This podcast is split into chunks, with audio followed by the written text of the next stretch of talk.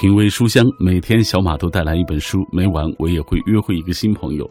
今天我们为大家介绍的这本书很神秘啊，叫做《古玩笔记：老年间古玩收藏的禁忌故事》。写这本书的这位作者叫做齐州三爷。啊，我看在网络当中，很多人在找这位大侠，齐州三爷到底是姓甚名谁啊？呃，到底是一个怎样一个神秘的人物？马上我们就请出齐州三爷，你好，你好，罗老师。呃，齐州三爷本名叫李阳，这个名字挺俗的。你这个齐州三爷，很多人就是想，一一定是一个年纪大的，而且你写的又是一个有关于古玩啊、考古这方面的啊，比较有深厚文化基础的这样一部作品。是的，当时起这个名字吧，其实也挺奇怪。呃，一开始是没有叫三爷，是叫齐州四爷。为什么叫齐州四爷呢？因为我在学校的时候啊，就是专科、本科，包括考研的时候，都是排行老四。但是后来呢，有一个挺好的朋友嘛，说咱们别叫四爷了，四爷这个这个名字啊挺俗，直接叫三爷。我说为什么叫三爷呢？他说。这个咱们这个三爷啊，不是那个一二三四的三，是道生一，一生二，二生三，三生万物的三。我说这有什么区别吗？他说当然有区别了。这样的话，以后可能是对我们这个古董和古玩的这种千变万化的不同的传承的所谓的历史，还有我们呃中华文化的一些传统能体现出来，所以说就改成齐州三爷了。这个李阳。不是北京人，是济南人。对，山东济南，山东济。但你这普通话，我觉得说的不错。您太过奖了，因为我小时候在幼儿园之前嘛，在北京待过一段时间，时间不是很长。大概有不到两年的时间，后来又回去了。前几年李阳还考过普通话资格证考试的。对 对对，哎，是几等？给大家讲讲。在我们那儿应该是最高级了吧？好像是一级乙等。一级乙等，然后那个甲等只能跑到北京来考。好吧，呃，操着一口。流利普通话的李阳啊，也就是齐州三爷，今天来给我们分享他的这部作品《古玩笔记：老年间古玩收藏的禁忌故事》。呃，我注意看了一下李阳这些年作品很多，但是都是写传奇故事这一类的。嗯，是的。怎么开始写作的？因为我知道你的本职工作其实和写作，包括和考古离得都挺远的。是，离得特别特别远，大概十万八千里吧。嗯，写作呢，我小时候就挺喜欢。那时候怎么说呢？应该是说家里有一些传承吧，因为我爷爷的爷爷，他他那个时代就是专门做一些当铺，就是典当行那个行业。后来是到爷爷那个时代，因为建国了嘛，就终止了。我爸没有传下来，为什么呢？因为他他这个人对对于像文化类啊，还有一些像读书啊。十分没有兴趣，因为他是玩体育的。后来我爷爷就很不高兴，所以说把这个家里传承的有一些知识文化，还有一些传统呢，从小的时候就传就传到我身上了，让我死记硬背。嗯，开始写作这个事情是大概从哪一年开始？我记得你好像是在天涯论坛开始写作的。是，最开始写作的时候是在高中就开始了，那个时代的写的吧哈也不是特别好，基本上是在校刊，在校刊还有一些青年杂志上。发表的多一点儿，后来到大学时代开始就是正式的写作，但是其实也是利用一些业余时间。我的本职工作和这个没有 没有关系。在网络上写这样的连载的话，要定期写才有人去关注啊。很多人是每天写每天写，你最苦的时候大概是几天写一次？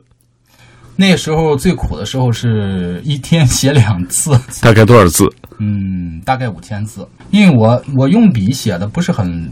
多为什么呢？主要是一个是质量，还有一个就是时间不给力。工作有的时候太忙嘛，我就把它放到晚上吃完饭或者是回家之后开始写。但是有个事儿是什么呢？就是我在群我在天涯上也给大家说过这个问题。嗯，可以保证质量，但是这个数量只能请大家原谅了。因为你的工作太忙，业余时间呃写作应该说抽出的时间有限，可能这个。字数上控制不了，但是质量你是有保证的。对对对，这一点质量是可以有保障的。嗯，我估计我自己我自己感觉吧，应该比一些普通的网文可能稍微好一点吧，好一点点。我所接触到的写这类文字的人啊，有点悬疑的、有点诡异的这样的作品的人，都说这个挖坑很容易，但是填坑很难填坑很难啊。你呢，遇到过这样问题吗？你是怎么来铺陈的？你是写走一步看一步，还是刚开始你就想好了要怎么去构造这个世界？我一开始写的时候并不是这么想的，因为原来的时候呢，就是小时候嘛，那时候爷爷讲的故事很多。包括有老北京的，还有老济南的。呃，那个时候没有电脑，就是很早之前了。那个时候没有电脑，我就把它记在本子上，大体的这个提纲，或者是记个今天爷爷讲了什么故事，把它写几句。后来到整理成文的时候，就开始在脑子里边先形成这个故事的原型，大体脉络不能变，因为。我写的故事百分之可以说是百分之七八十吧，都是真实发生的历史故事，还有包括这个古玩和琉璃厂当年的故事。基本上，我觉得自己挖的坑不是很大，是挖的全是那种小坑，用用勺子挖的小坑，所以填起来不会有那么大的困难。对对对。齐州三爷本名李阳，生于齐鲁大地，全城济南。大学时代便在期刊和杂志发表过中篇小说《父亲》《青梅》《钗头凤》和短篇小说《分手记》等作品。长篇作品有《太阳帝国》《日本近代很嚣张》《古玩笔记》，擅长以轻松幽默的风格畅谈历史和老年间的传奇故事。对老年间各种行业、旧民俗生活和家长里短颇有研究，用小人物的生活百味、悲欢离合，折射大历史的波谲云诡，以及中华民族生生不息的精神和传统优秀道德的传承。接下来，我们就打开这本书，给大家来介绍一下《古玩笔记》老年间古玩收藏的禁忌故事。一说到禁忌啊，我们就知道估计和鬼鬼神神有关系，多少的有点关系。因为那个时代吧，呃，毕竟文化科学，包括这个自然科学，还有一些呃近代的这些科学，它不像现在这么流行，嗯，所以说出现了一些无法解释的现象和。无法用我们今天的呃科学眼光去审视的一些行为或者是事件，那个时代就经常把它归类为一些呃比较诡异啊，或者是比较禁忌的事儿。嗯。另外呢，还有一些是什么呢？就是在古玩行里，它本身传承了千百年流传下来的一些行规和行业里边的。呃，禁忌这个书就是专门把这两方面融合在一起写出来的，是这个行业秘而不宣的，但是大家心里又都有这个底线的这些东西。对，嗯，来，我们接下来打开这个这本书，这是一本呃古玩故事集，呃，包含了三个故事啊，是三个独立成片的故事，应该说啊，对，来给大家讲一个吧。第一个故事我看叫扳指记，对啊。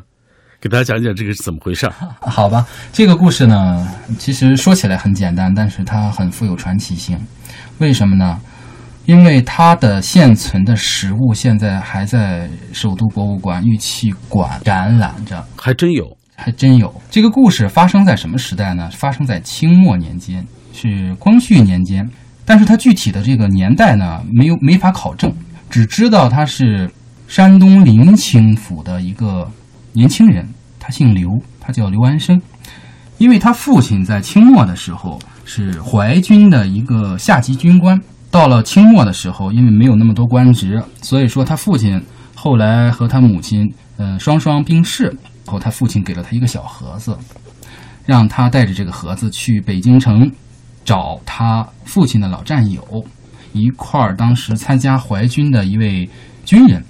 于是他就自己。带着这个盒子，然后到了京城里。当年他父亲其实和这个人定了娃娃亲，就是给他和这个人的女儿定了娃娃亲。可惜呢，这个人富贵了之后呢，在京城里当了中级官员之后，他就有点忘本，他就不想承认这个亲事。呃，又感觉自己老把兄弟的这个儿子来了嘛，呃，总得招待一下吧。于是呢，就把他。留在家里，但是并不是说当客人待，而是当那个奴仆嘛。这个人呢，姓宋，他有一个女儿，是在后宅住。他知道这件事之后呢，挺为父亲这种做法挺生气的，因为那个时代的女人讲究三从四德是一个，这是传统嘛。还有一个是什么呀？就是指腹为婚。这个指腹为婚在旧时代的时候，比现在说定亲要看得更严肃一些。所以说，这个宋小姐呢，当时对这个刘安生刘公子是挺挺爱慕的，但是后来为了攀附权贵嘛，这个姓宋的宋老爷不想把这个女儿嫁给他，找了一个刑部的一个大官的儿子。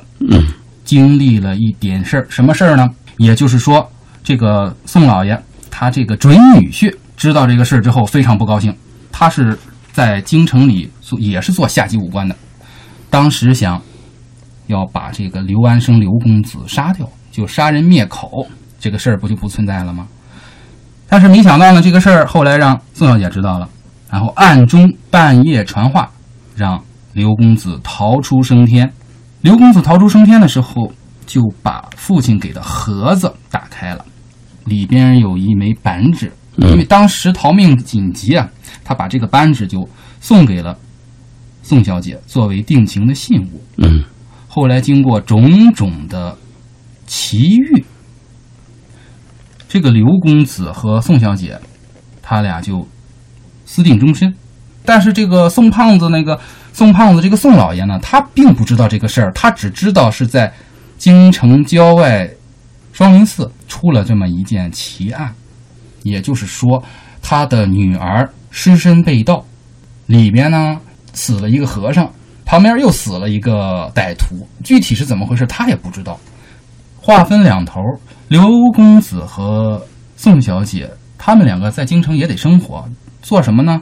刘公子就想去做这个古玩行的小伙计，但是人家古玩行不要他，因为他爸并不是学徒出身，半路出家的人家不要，他就跑到廊坊二条珠宝行做了一个小伙计。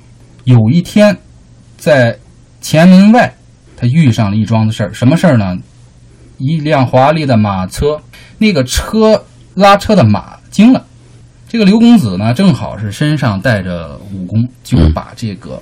惊了的马给拉了下来，拉下来之后，救了一位贵人。这个贵人是谁呢？就是我们故事里边写的这个穆公公，是内廷的大总管。又经过一番奇遇，这个穆公公后来终于找到了刘公子，不仅是安排他考武举做了侍卫，后来还专门拿这话给这个宋小姐的父亲宋胖子说。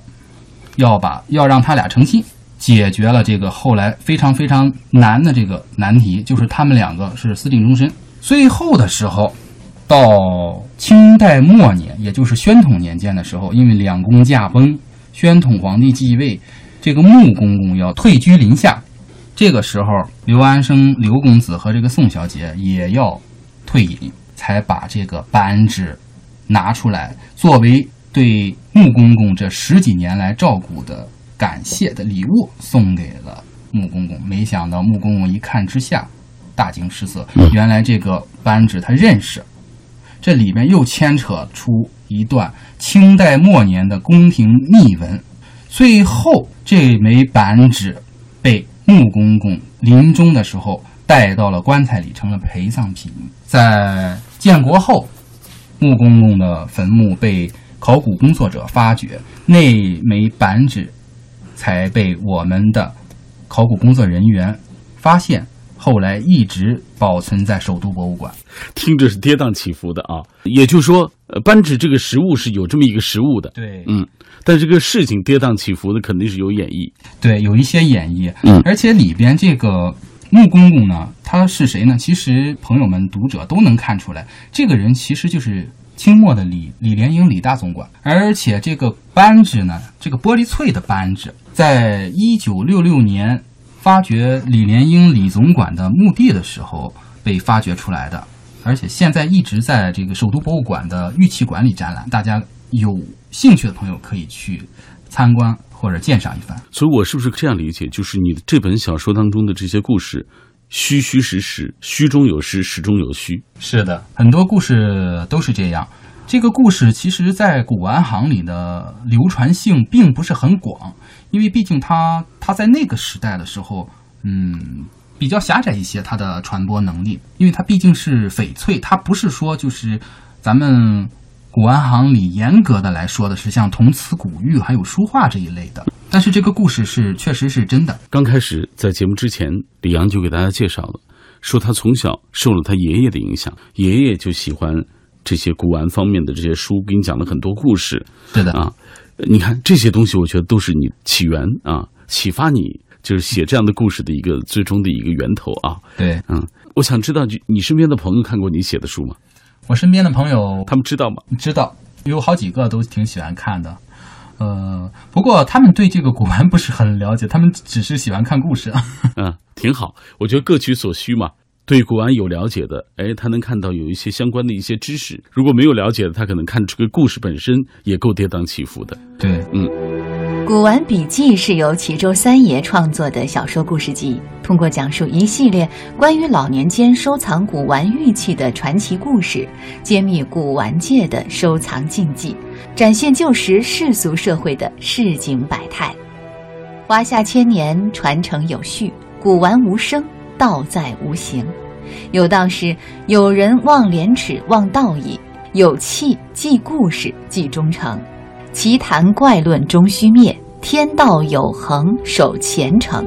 道不尽，悠悠中华故事；说不完，人心贪嗔欲念。刚刚我们听到的就是齐州三爷李阳为大家介绍他的这本书当中的一个故事啊，叫《扳指记》。今天在节目进行的过程当中，也欢迎电波那一端的你能够加入到我们的行列中来。我们今天依然会在所有转发并且留言的朋友当中，要选出五位幸运听众，为他送上李阳的这本啊。这本书《古玩笔记》，那我们接下来要看一看大家的留言。我们的互动话题跟各位一起来聊，每个家庭都有自己的规矩，你们家里到底有哪些规矩？看一看张幺三七幺说，我们家的规矩啊，基本上分为几块比如说吃饭啊、说话、行为，比如说饭前要摆好碗筷啊。呃，不准拿筷子敲碗。吃米饭的时候，不准把筷子直插在米饭里啊。夹菜时要先夹自己这边的啊。和别人说话要客气，对长辈尤其要啊称呼，要敬称，称呼您啊。见到长辈主动打招呼等等。坐姿要正，不能啊呃离了歪斜的啊。走路这个背要挺直。每天按时吃饭睡觉，好吧？呃，其实我们差不多啊。家里都会有这样的一些规矩。苏北草根新闻说，我们家的规矩很多，坐有坐相，站有站相，不管走到哪儿啊，都要做一个正直的人，不做有损人格的事情。我爷爷常说，有理走天下，对长辈必须要尊重，还告诫我们不许爱财贪小便宜，这容易吃大亏。你看，老话都是有道理的。用声音的温度融化黑夜的迷茫。用阅读的力量坚定你对生活的信仰。每晚九点到十点，品味书香，讲述书卷之中那从手边流淌的岁月，讲述书卷背后那熠熠生辉的时光。每天我都会带来一本书，有时候是温暖的情感故事，有时候是传播知识的科普读物。今晚我们这本书是一本传奇小说，这就是作者齐州三爷创作的小说故事集《古玩笔记》，老年间古玩收藏的禁忌故事。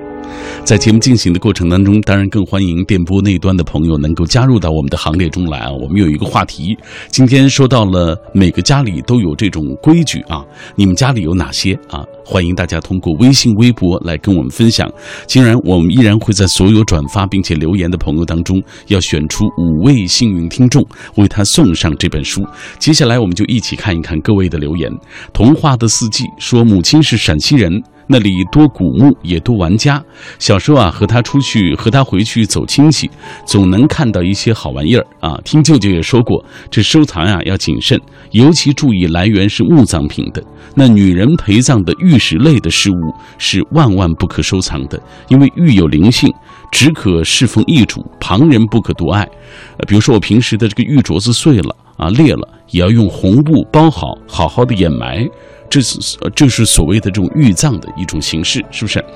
呃，玉姐范儿天堂鸟，他说从小在农村长大，深知这粮食来之不易。家里的规矩是吃饭不能吃一半留一半，吃多少咱就盛多少，不能够浪费粮食。这好是吧？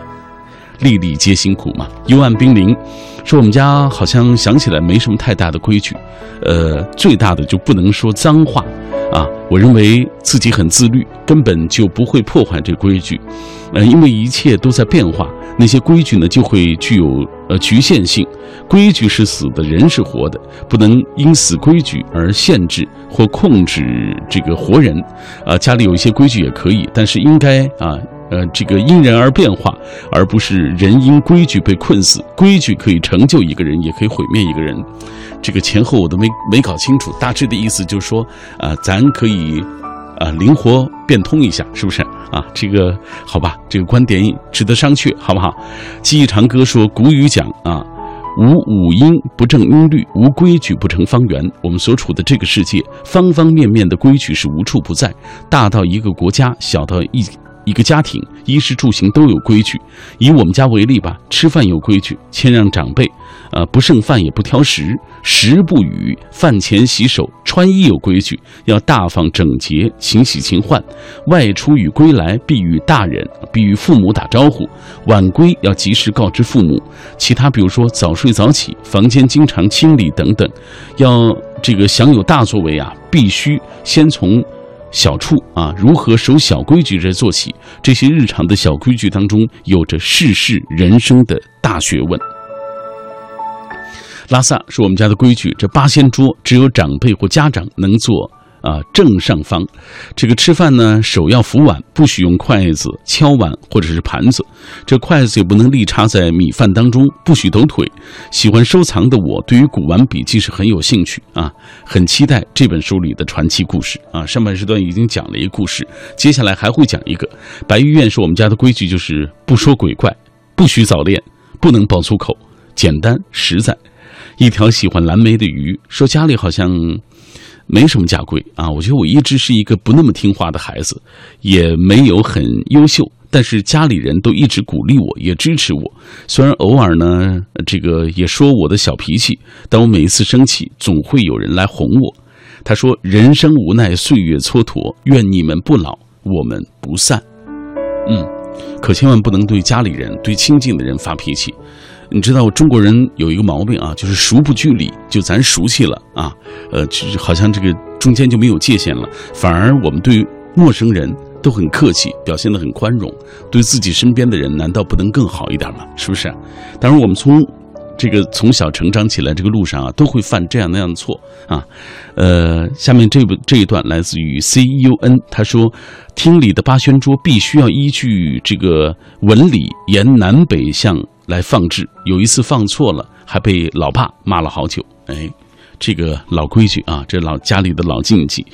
呃，戴日强说了，地下盗墓，地上古玩啊。这本书带大家领略了不一样的禁忌故事，到底有哪些不一样？接下来我们继续请出李阳、齐州三爷来为我们继续介绍这本书《古玩笔记：老年间古玩收藏的禁忌故事》。《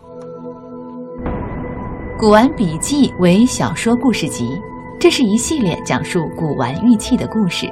作者以真实感十足的手法，向读者展示了一个个形形色色人物形象和市井百态，以及传承有序的华夏传统文化与对时代人生的思考，很有前清民国年间的风貌。此书包含三个独立的故事，分别为《海螺记》《扳指记》《佛头记》。都是以古玩为线索，讲述老年间流传下来的故事，其中有古玩收藏的禁忌，也有人性的搏斗，充满了传奇色彩，通篇京味十足，寓意深刻。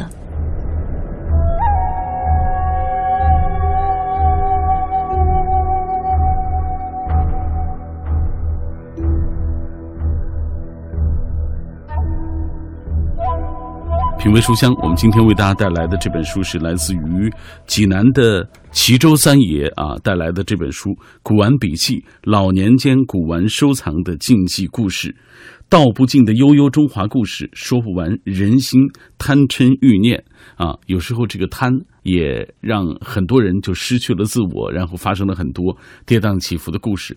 接下来咱再给大家讲一个，李阳。好的，嗯，接下来给大家说一说第三个故事吧。第三个故事是《佛头记》，这个故事呢也是发生在清末民国初年的一个真实的故事。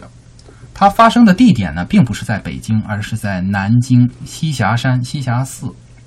呃，当年的时候啊，有一个古玩行的会长，这个会长呢是老北京古玩行的一个非常厉害的人物，他姓王，他有一个。日本朋友，这个日本朋友呢是姓山田，是庚子之变以前来中国做生意的，挺老实的这么一个人。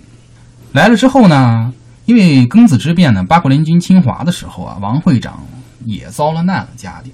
山田当时是日本的，可以说是翻译官嘛，他就救了他一命。救了他们一命之后，清朝灭亡之后，他们两个就是一直保持着这种比较友好的友谊的关系。到了民国初年的时候，也就是袁世凯想登基称帝的前几年，山田呢从中国也赚了不少钱，想回日本去养老。这个时候呢，王会长就问他说：“这么多年了，说，我们兄弟们在一块儿也挺好的，你回东京或者回日本，呃，我送你件礼物吧。你想要点什么呢？”山田一男突然就提出来一个问题。他想要什么？想要一件佛头，但是王会长很不满意，因为王会长是古玩行的会长，他知道自古以来传承下来的忌讳里边，凡是传承有序的这个佛像可以买卖销售的，但是如果说像山田一男说想要一尊摩崖石刻上的佛头，这就犯了古玩行里的一个大忌讳，他不同意。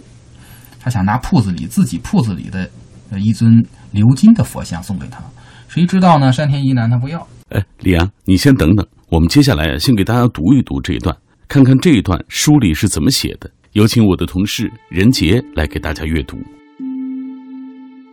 最近让王会长感到为难的还有一档子事儿，他的日本朋友山田一男要买件佛头，原来。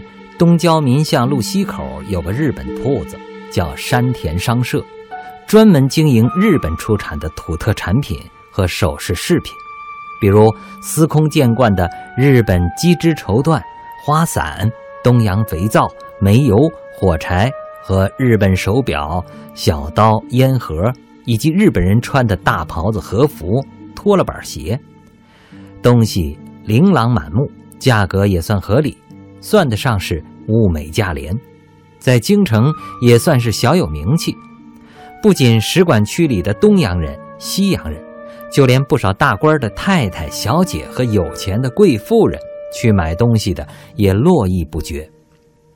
老板是个又矮又胖又和气的日本商人，叫山田一男。这位山田一男，老家住在日本东京郊外，也是个普通人家。山田家子嗣艰难，几代单传。到了他这一辈儿，除了一个妹妹，就他一个人。父母去世的又早，因而早在光绪年间，年轻的山田一男觉得日本不好混，就告别了妹妹，一个人漂洋过海来了大清国的首都北京做生意。那么，这个王会长又是怎么认识山田的呢？那还是庚子年间，义和团闹得京都大乱，杀了德国公使克林德和日本使馆的书记官，造成了国际外交丑闻，惹恼了洋人们。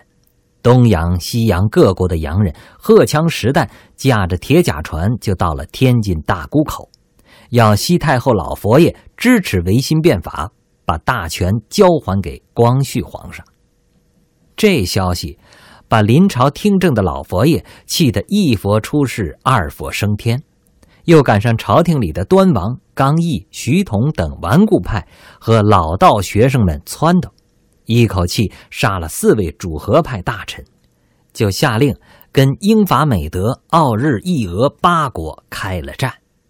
可惜这大清国练兵练了这么些年，兵将都不中用。洋人一路打到通州，联军进攻北京城，太后老佛爷是又惊又怕，生怕洋人进京要宰了他这个罪魁祸首，像四十年前他男人咸丰皇上扔下京都百万军民避难热河一样，连夜带着光绪皇上和皇后妃子一溜烟的跑了。八国联军进了京城，烧杀抢掠是无恶不作。当年四十岁出头的王会长还是个大掌柜，家里被劫掠一空，女儿上了吊，他领着儿子和母亲无路可去，正好被作为联军临时翻译官的山田一男给救了。联军不仅没杀他，还让他给帮着找粮食酒水。后来王会长。又跟负责议和的庆王爷拉上了关系，这才扶摇直上，做起了粮食、古玩生意，买卖是越做越大。为此，王会长和救命恩人山田一男成了好朋友。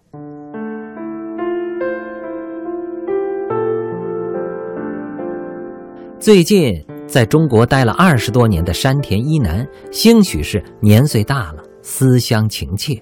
也兴许是银子赚够了，几次跟王会长说要回日本养老了。王会长自然舍不得。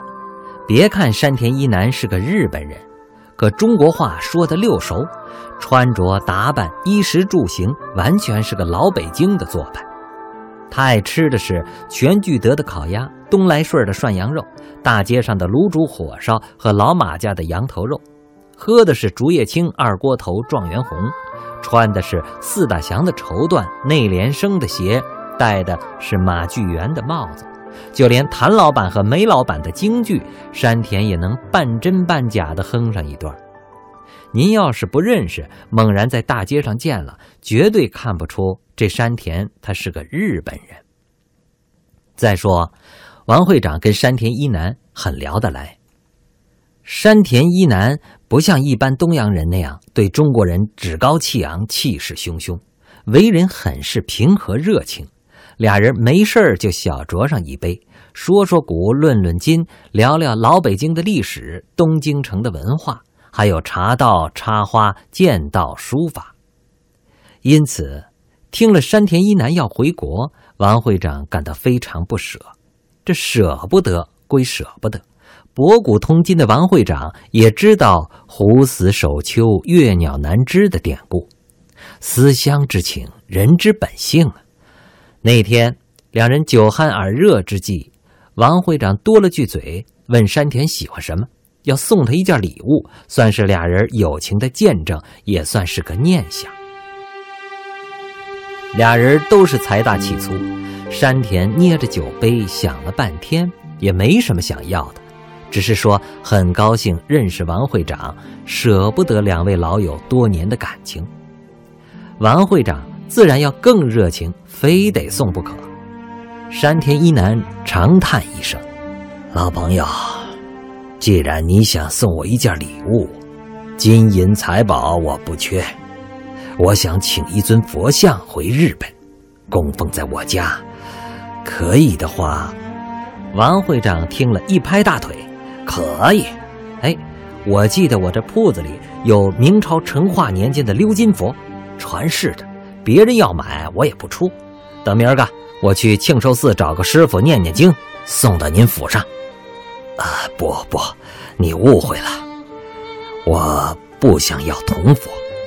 我想，中国历史源远流长，佛教在你我两国都大兴。但是我国的石刻佛像很少很少，更没有像中国那样的摩崖石佛。我想临别之际，请老朋友送我一尊石刻的佛像回家供奉，你说好不好？王会长听山田一男说完，机灵打了个冷战，酒意立马全无。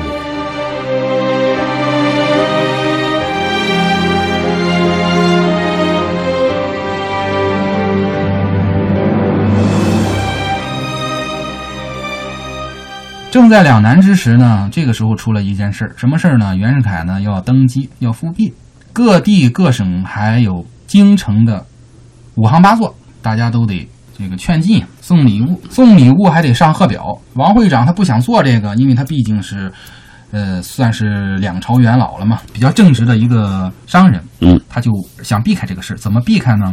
他夫人给他出了个主意，他夫人的娘家在南京啊，想了个主意，他们一块儿去南京避这个事儿。避这个事儿的时候呢，王会长犯了个糊涂，就把山田一男这个日本朋友给拉上了，说跟我一块儿去南京，咱们一块儿去看看这个金陵的景色吧。就到了南京了。到了南京之后呢，王会长他这个内地啊，带着他们游览了金陵名胜。有一天就到了栖霞山的栖霞寺。栖霞寺啊，这个寺庙非常古老了，大概在一千三百年前就有了。它山后头有一块地，上面全是摩崖石刻，在当地叫千佛岩。这个山田一男看了之后大惊失色，他本身信佛，但是一看之下，他这个心里的这个贪念就出来了。再加上他身边有一个仆人从中拨弄是非，他就花了七千块大洋，找了当时驻扎在南京附近辫子军的一个连长，趁夜把一尊佛像的头给砍下来，然后带回日本。王会长这边非常非常生气啊，但是因为当时这个北洋政府比较腐败无能嘛，加上对日本情况又不了解，南京栖霞寺呢，呃，他的老方丈最后圆寂的时候又说了一段谶语，意思就是告诉他这尊佛头有去有来，千万不要再去追究了，因为这都是命中的定数。王会长和他的内弟就把这个事给按下了，但是到了日本的山田一男一家，却出现了一段奇遇，也就是日本东京大地震的时候，他们家因为供奉了这件佛头，没有受到任何损失。正当他想忏悔做法事的时候，有一天晚上，他做了一个非常奇怪的梦。中国来的佛头啊，就告诉他：“你现在犯了天大的罪孽。”如果你想赎罪的话，就把我送回中土，哎，好好的把我送回中国去，保你没事儿。如果要是不送回去，一旦要是再有天谴的话，你们家肯定出的这个事儿要比东京大地震这个事儿还要惨烈。于是山田一男就找来了日本本地的这个和尚，还有一些法师，举行了一系列的法事。亲自带着这个佛头回来给王会长赔礼道歉。嗯这个时候就到了一九二几年，就是到了二十年代了，中间隔了七八年了。回来之后呢，王会长肯定是先骂他一顿，把他带着他亲自回南京栖霞寺赔礼道歉，把这个事儿给圆上了。嗯圆上之后，当时庙里的那个方丈说：“既然呃，施主们都有这么大的诚心，那就立块碑吧。于是就刻了一块碑，竖在栖霞寺的外头。嗯，这块碑的名字就叫佛头记。这个山田一男在栖霞寺出了一年多的苦力，嗯为了忏悔自己的罪孽。临走的那天晚上，要回国。临走那天晚上，又做了一个奇怪的梦。这个古佛佛头告诉他，你回去之后，快点隐居山林，因为你们日本国可能要出现什么变故。你把我这个佛头送回来之后，法身皈依，虽然可能费了很大的事，但是这里边有有你的一份功德。至于什么功德呢？他不知道。这个山田一男不知道，这个佛祖托梦的时候也没告诉他。转眼间，山田一男回了东京之后，中日两国的局势就开始发生变故。大正天皇驾崩之后，昭和天皇就登了基，一直到一九三七年十二月三十一号，也就是淞沪会战之后，日军追击国军到了南京，在经过艰苦的抵抗之后，日军开始了惨无人道的南京大屠杀。这个事实是大家都知道的。有一支人马在南京城外大大开杀戒的时候，就追到了哪儿呢？追到了栖霞寺来。有一个日本军官当时看到这个佛头记的这个整个的这个石碑还有文章，就非常惊讶，所以说就下令日军不要进去屠杀，从而保全了当时隐藏在栖霞寺里我国的国民，大概是两万六千多名。后来日本投降之后，逃脱升天的这些国民，还有一些这个国军的人凑钱，又刻了一块碑。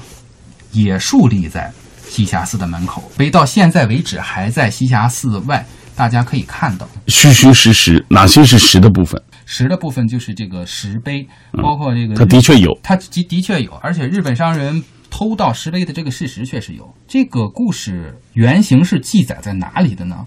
原型记载在是民国中期出版的《南京佛教日志》上。后来我是通过听爷爷的。讲的一个故事，一开始以为是子虚乌有嘛，有点太神奇了。但是后来在大学毕业的时候去南京游玩，去栖霞寺的时候就发现了，确实有那两个石碑的碑座还在那儿，而且那尊被盗走又失而复得的佛头，现在还在栖霞寺后边的千佛岩上。呃，刚才我们听李阳为大家介绍了。《古玩笔记》当中的两个故事啊，这本书是《古玩笔记》的第一册，嗯，对，是第一册，还会有接下来的版本吗？嗯，会的，还有好多故事没有写完，所以说会一点一点的把它整理出来，奉献给大家。现在还在写吗？呃，现在还在写，现在已经写到第七个故事了。前面的故事可能算是开胃甜点吧，哇，后边的故事会越来越精彩。所以还得牵着大家继续往下走。这是呃李阳写的这一类的故事。其实我注意看你的履历当中，你还写过其他的作品啊，父亲对啊，青梅钗头凤啊，包括分手记，还有太阳帝国，日本近代很嚣张等等啊。对，呃，有一些故事是根据史实写出来的，比如说像太阳帝国，日本近代很嚣张，那个是专门写日本从。一八六八年明治维新到一九四五年二战结束前期的一一些历史事件，就是实际上包括呃这本古玩笔记，包括你写的太阳帝国等等这些相关的一些历史知识，你也要有一些考证。嗯，是的，因为当时写作之前呢，脑子里是有的，很多脉络上的东西也有。